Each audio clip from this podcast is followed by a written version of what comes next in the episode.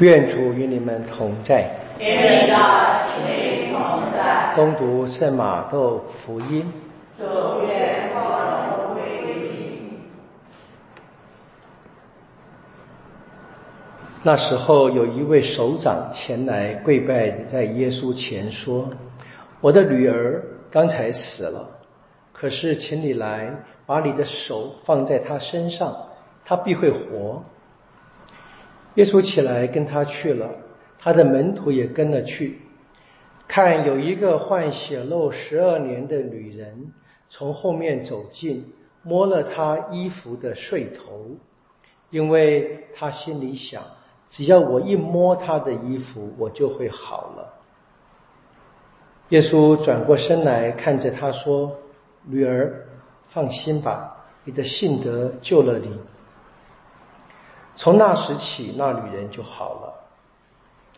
耶稣来到首长家里，看见吹笛的和乱哄哄的群众，就说：“你们走开吧，女孩子没有死，只是睡着了。”他们都讥笑他。他把群众赶出去以后，耶稣就进去了，拿起女孩子的手，小女孩就起来了。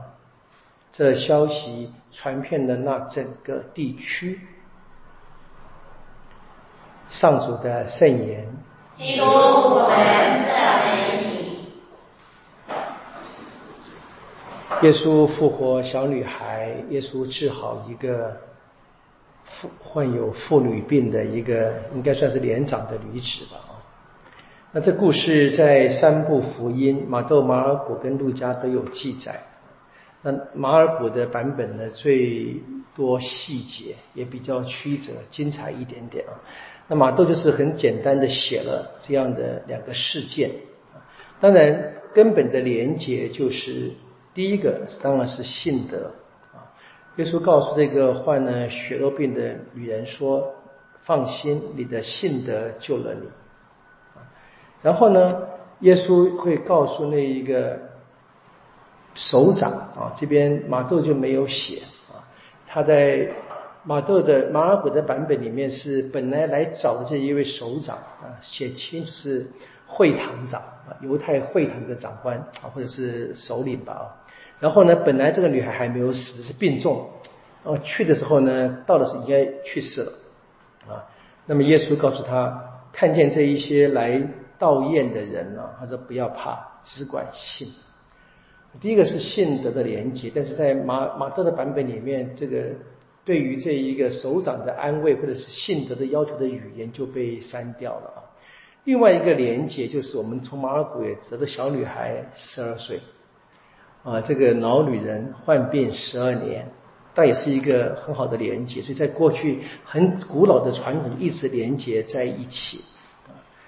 另外一个细节就是，这个女人来摸那个耶稣衣服的穗头，犹太的男子啊，就要在衣服上要加上穗头，这是户籍记天主里面所规定的嘛，就让他们想起这个天主的法律啊。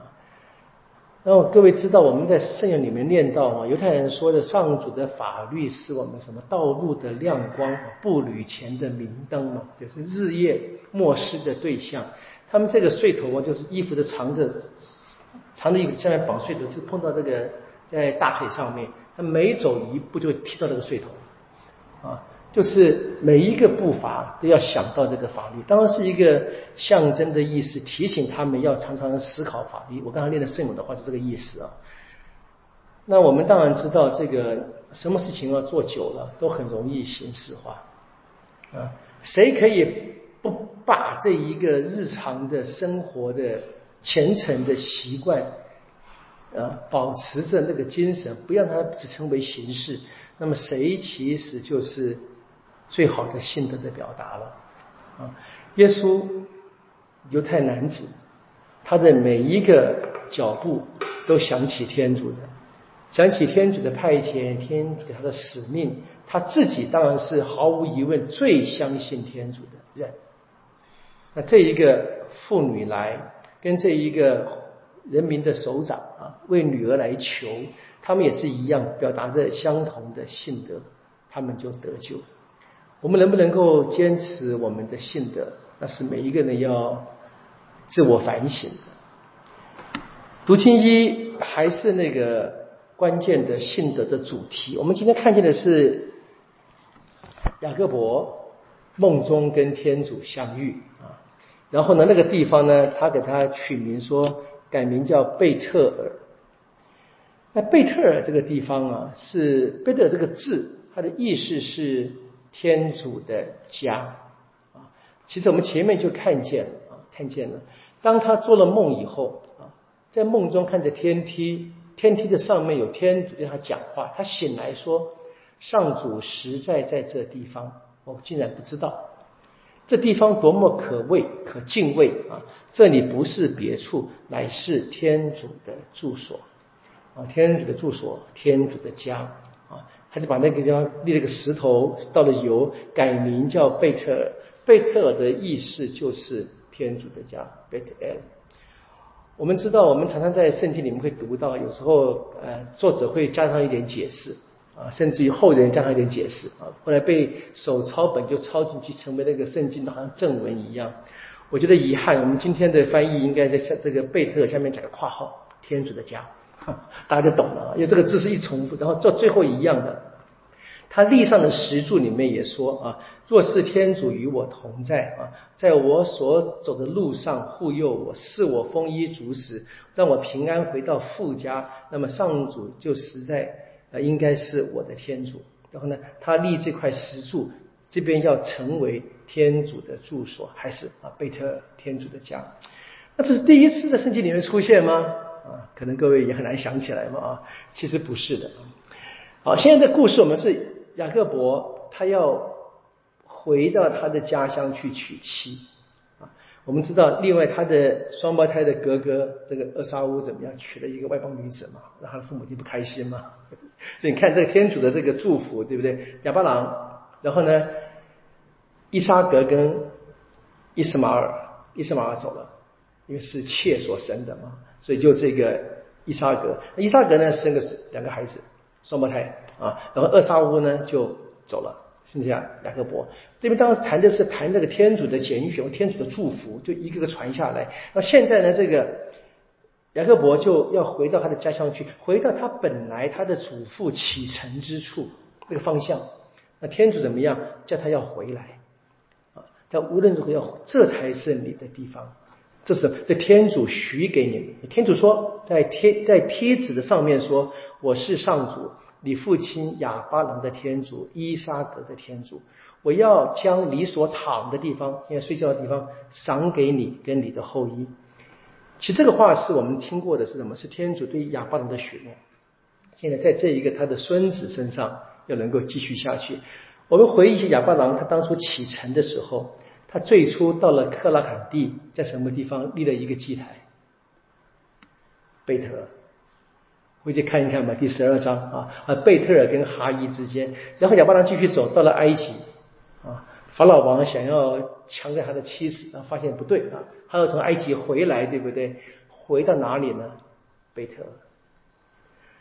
这当然是一个非常深的一个故事的连接，这个就是我一直跟各位强调的，故事要读读的大，读大才能看见。当然我们现在忘掉了没关系，因为的确距离很远，那是在十二章跟十三章，我们到了二十八章了，隔了中间十五六章，要能够想起来真的很困难。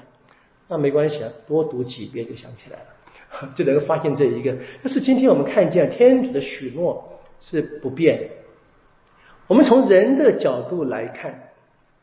好像天主偏心啊，要要对伊萨格好，对伊斯玛尔不好，对不对？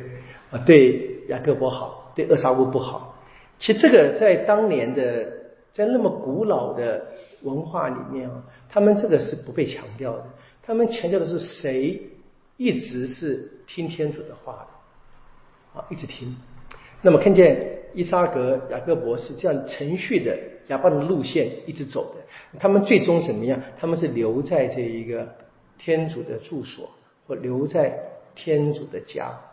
那我们基督徒是一样的嘛？那这个家当然是指这个天主所临在之处。我们今天说什么？说天主无所不在，处处都在。